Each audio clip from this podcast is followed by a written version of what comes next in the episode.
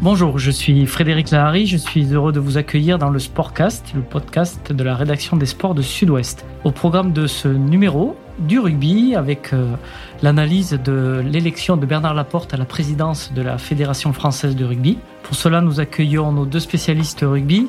Arnaud David, bonjour. Bonjour. Et Denis Capes-Granger, bonjour. Bonjour Frédéric, bonjour Arnaud.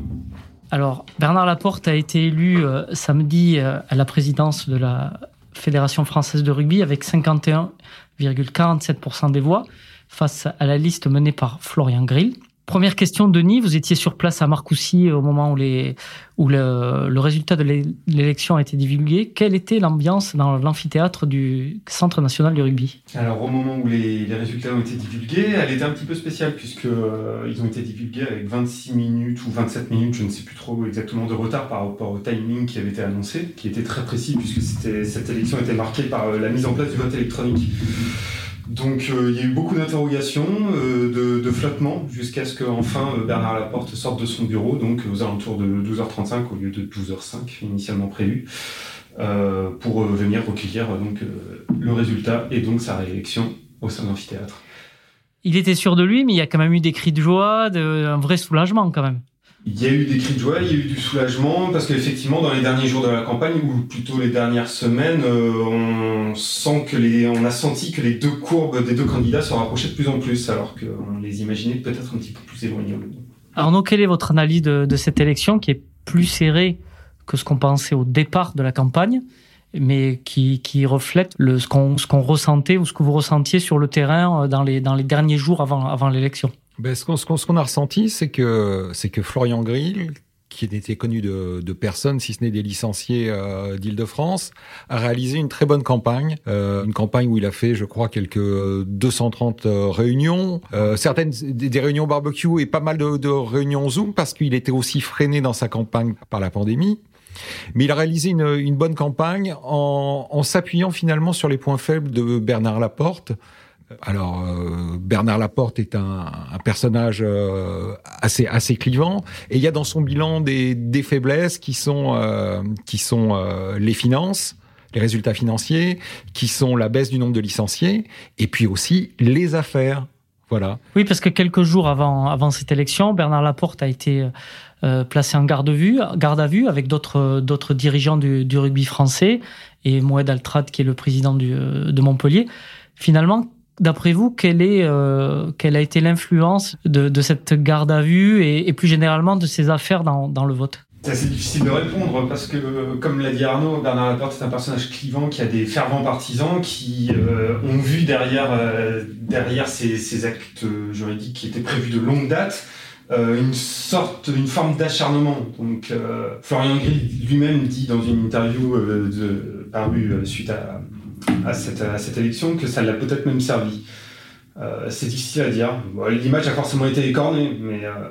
Ben, on compte parmi les, il y a quelque chose euh, qui, parmi les, supporters les plus fervents euh, de Bernard Laporte fait penser aux supporters les plus fervents de, Donald Trump, quoi. C'est-à-dire qu'il y a des choses qui paraissent évidentes, des infractions qui paraissent évidentes et qui, aux yeux de ses supporters, deviennent des complots, des machinations. Bon.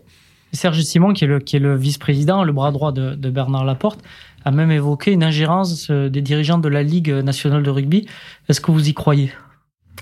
Que non, je crois que la machine, euh, la machine judiciaire, elle vit, elle vit sa vie, elle adopte euh, son, elle a son propre calendrier.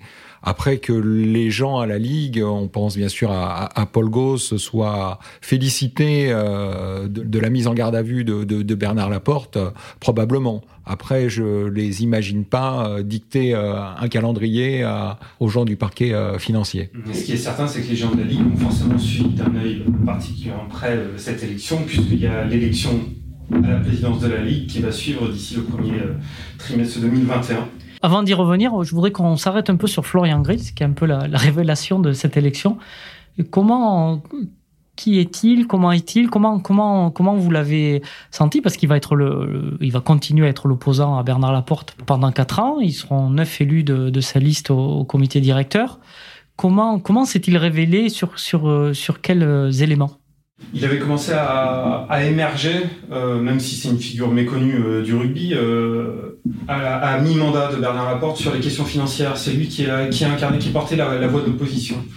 mais c'est vrai qu'il s'est totalement révélé pendant cette campagne, bien aidé, je trouve, par un certain nombre d'attaques de, de, Bernard Laporte, qui lui a fait un gros coup de pub en expliquant qu'il y avait que sa mère qu'il connaissait. Donc, il faut dire que Florian Grill, il est apparu dans le paysage du, rugby français au moment de la dernière élection, où il a été euh, choisi par Pierre Camus, alors que peu, de gens le connaissaient, si ce n'est qu'il travaillait en Ile-de-France.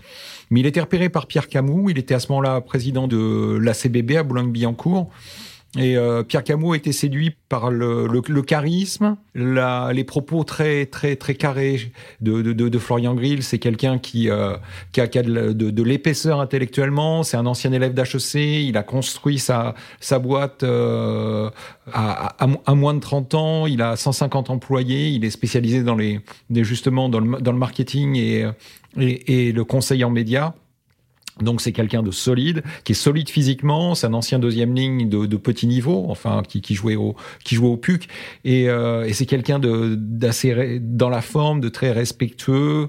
Et je pense que ça fait partie ça aussi des choses qui ont qui ont pu séduire une partie de euh, du rugby français qui en avait marre des déclarations à l'emporte-pièce et euh, d'une forme de populisme de, de, l'autre camp.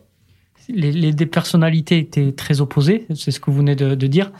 Comment euh, l'opposition maintenant va-t-elle capitaliser sur ce score? Bah déjà, euh, Florian Grill s'est acheté une renommée, si on peut dire, grâce à, cette élection, une crédibilité accessoirement de par son score, puisqu'il rassemble quand même un certain nombre de clubs derrière lui.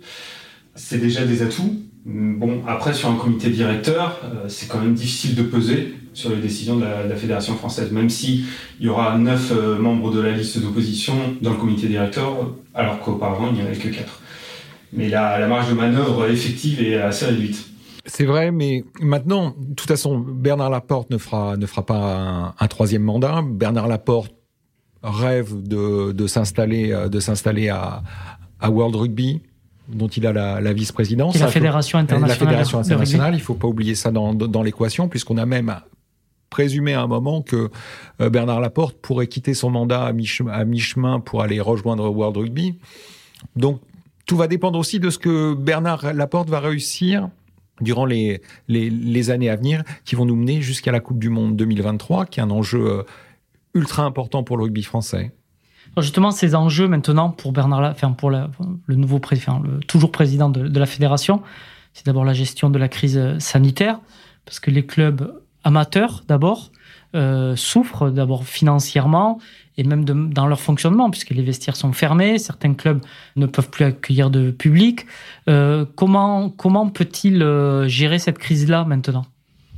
Un plan a déjà été bâti euh, de l'ordre de 35 millions d'euros pour venir au soutien financièrement des clubs. Tout bonnement, c'est c'est le principal axe du soutien de la fédération. Peut-être un deuxième, peut-être un deuxième plan euh, finan financièrement d'aide au, au club. C'est peut-être ça qui va qui, qui, se profile. C'est effectivement ce qu'a promis Bernard Laporte. Après, les, les, caisses de la fédération, il y a un moment où elles vont être vides parce que ils ont euh, l'équipe de Bernard Laporte a largement puisé dans les euh, dans, dans les réserves qu'avait euh, construites euh, Pierre Pierre Camus et tant qu'on sera en configuration euh, Covid avec des stades vides, il va pas y avoir beaucoup de recettes à la, à, la fédération. Donc il y a dans les mois à venir un vrai souci aussi pour le pour le monde amateur. La transition est toute faite avec la, les tests internationaux du, mois de octobre et novembre qui se joueront sûrement devant un public très restreint. Et c'est la pierre d'achoppement entre la fédération et la ligue. Six matchs de les, joueurs euh, internationaux mis à disposition pour six matchs. Les clubs et la ligue veulent cinq, voire quatre. C'est la guerre. C'est le prolongement de la guerre, effectivement. C'est, euh... il y a un vrai conflit qui est d'ailleurs instruit devant la justice. Euh, aujourd'hui, l'horizon euh, pas, n'a pas été franchement modifié par la réélection de, de, Bernard Laporte, puisque les clubs campent toujours sur leur position et affirment que ça ne changera strictement rien d'ailleurs à leur même position. Ils peuvent vraiment empêcher la tenue d'un sixième match? C'est possible, vous pensez? C'est à la justice de trancher. Au Conseil d'État, au tribunal administratif de, de, de Versailles, on aura la, la réponse euh, prochainement. Ce qui est clair, c'est qu'au-delà du match, c'est une relation de confiance qui n'existe plus entre les deux instances, entre euh, la fédération et les clubs fournisseurs de euh, d'internationaux. Cette relation de confiance, elle a été détruite pas simplement parce qu'on leur a imposé un match supplémentaire, parce qu'il y a eu au printemps dernier des travaux sur le calendrier du rugby international qui laisseraient peu de place au top 14 et les clubs et la ligue ont été exclus des négociations, des réflexions sur ce calendrier. Donc à partir de là, la confiance n'existait plus et l'effort que supplémentaire que la fédération a demandé au, club cet automne, ils ont dit d'accord, on passe de 3 à 5, mais s'il vous plaît, pas 6 parce que ça pénalise notre top 14, ce top 14 qui nous fait vivre. Donc non, ils ils n'ont pas voulu faire le, le, pas supplémentaire, mais parce que la relation, elle était détériorée par avance. La, solution qui avait été proposée, je crois, par le, notamment le staff de l'équipe de France, de faire un, roulement de joueurs pour que les joueurs ne jouent pas plus de, de 4 matchs. Euh, Est-ce que ça peut être une solution euh, viable d'après vous? Bernard Laporte l'a répété, c'est plus 5 matchs. Il dit euh, qu'un même joueur ne dispute pas 5 matchs et c'est sur cette proposition qu'il essaye de trouver un accord maintenant que sa, réélection terminé. Les clubs ne semblent pas écouter cette euh, proposition, en tout cas cette euh, cette piste ne semble pas les convaincre. Et en fait, c'est le Conseil d'État qui va un peu déterminer ce qui va se passer dans les euh, dans, dans, les prochaines semaines. Si le Conseil d'État désavoue les clubs, les clubs au contraire seront seront, seront confortés. Enfin, si si si le si pardon si le Conseil d'État désavoue la, la fédération, les clubs sont confortés, auront aucune euh, aucune raison d'aller euh, d'aller vers la Fédé. Donc euh, voilà, je pense que on, on est suspendu là aux, décisions aux décisions de justice c'est un problème de fond qui dure depuis très longtemps. C'est-à-dire, ce sont des intérêts divergents entre les fédérations et les clubs, notamment les, fédérations du Sud, qui ont aussi besoin de matchs pour, pour euh, remplir leur caisse, pour gagner de l'argent. Sur le fond, quelle pourrait être la solution? C'est refaire le calendrier international? C'est un, serpent de mer euh, du rugby qui dure depuis des années? Comment, comment arriver à, à contenter tout le monde et à ne pas essorer les joueurs qui jouent euh, trop de matchs par, par saison La solution la plus révolutionnaire consisterait à passer les joueurs internationaux sous contrat auprès de la fédération, mais je crois que le rugby français n'y est pas prêt, encore moins le top 14. Oui. Est-ce euh... que la fédération aurait les moyens déjà de, de le faire De payer les joueurs? En l'état des choses, non. Non, sauf à reprendre complètement le re, reprendre complètement le rugby professionnel sous son sous sa sous sa chapelle, ce qui aujourd'hui est impossible euh, juridiquement en France, puisque l'existence le, des ligues était confortée par des décisions euh, ministérielles il y a déjà quelques années. Le seul modèle comparable finalement, c'est le modèle des Anglais, qui euh, ont une ligue professionnelle, le fait de clubs professionnels. Donc, et, mais là où le, les deux modèles diffèrent, c'est que la fédération euh, anglaise rétribue, euh, reverse de l'argent au club en échange d'une large mise à disposition des internationaux. En France, le flux d'argent est inverse, puisque c'est les clubs qui financent en, partie, tout du moins, la, la fédération. Et ils ont fait, ils ont fait de gros efforts un peu contraint et forcé par Bernard Laporte, mais ils ont fait de gros efforts ces quatre dernières années, puisque non seulement ils reversent euh, 25 millions d'euros sur, euh, sur, sur, sur quatre ans, mais en plus ils prennent, les clubs prennent en charge la mise à disposition des internationaux, ce qui représente 28 millions d'euros euh, sur quatre ans. Donc en tout, les clubs versent à la fédération, reversent à la fédération 53 millions d'euros sur quatre ans. Donc il y a un effort assez considérable qui a été fait du côté, du côté des clubs. C'est pour ça qu'on a un peu de mal là à faire l'effort supplémentaire à, à, comprendre que de l'autre côté, on on soit pas un peu plus, on n'est pas un peu plus d'empathie par rapport au, club. Justement, on parlait de, rapport de force tout à l'heure entre la fédération et la ligue. Comment ça va se passer maintenant que Bernard Laporte est réélu? Est-ce que ce rapport de force va durer? Est-ce que on va commencer à négocier maintenant puisqu'on a un peu de visibilité? Comment vous voyez déjà les prochaines semaines? Et les prochains mois, sachant que se profile l'élection à la présidence de la Ligue, comme l'a évoqué Denis tout à l'heure. C'est cette, euh, cette élection qui déterminera, le résultat de cette élection qui déterminera beaucoup de choses, euh, puisque euh, Bernard Laporte est déjà en train d'essayer de, de, fissurer le front euh, qu'il a face à lui, puisqu'il propose d'ores et déjà de ne plus négocier avec la Ligue, mais directement avec les clubs. Donc le, on peut supposer que euh, la fédération verrait d'un bon œil euh, l'accession euh, à la présidence de la LNR à un candidat qui lui serait favorable. mais ça va être compliqué à, mener. les, présidents sont globalement unis jusqu'à présent, même si quelques candidats proches de Bernard Laporte émergent à l'image de Didier Lacroix, président du Stade toulousain, ou de Jean-François Fontenot, président du, du SUA. Donc Bernard Laporte pourrait essayer de, comme vous le disiez, de, de, jouer un rôle un peu perturbateur ou euh, dans l'élection. Dans l'élection. Dans l'élection, la fédération a toujours eu, a, souvent eu un, rôle, euh, un rôle d'arbitre. Elle a pu faire pencher, ben, par exemple, une élection en faveur de, euh, Pierre-Yves Revol, c'était après, la, après, après le départ de, Serge Blanco, en faveur de Pierre-Yves Revol plutôt qu'en faveur de, de Max Guazzini. Voilà.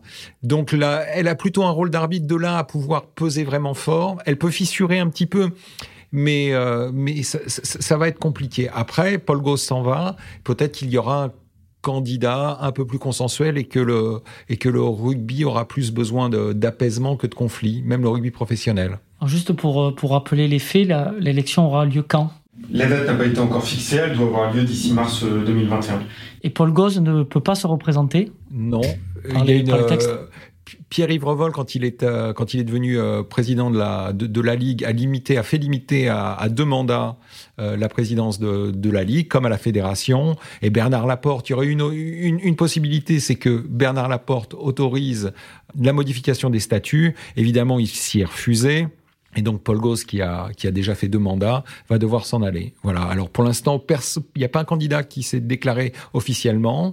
On sait que Alain Tingot, l'ancien président euh, du SU Agen, euh, qui est vice-président de la Ligue aujourd'hui, rêve d'accéder à la, à la présidence. Il a, il a travaillé un projet qu'il a envoyé à un certain nombre de, de, de présidents de clubs. Euh, il sera pas forcément vu d'un œil, d'un bon œil par la fédération, Alain Tingot.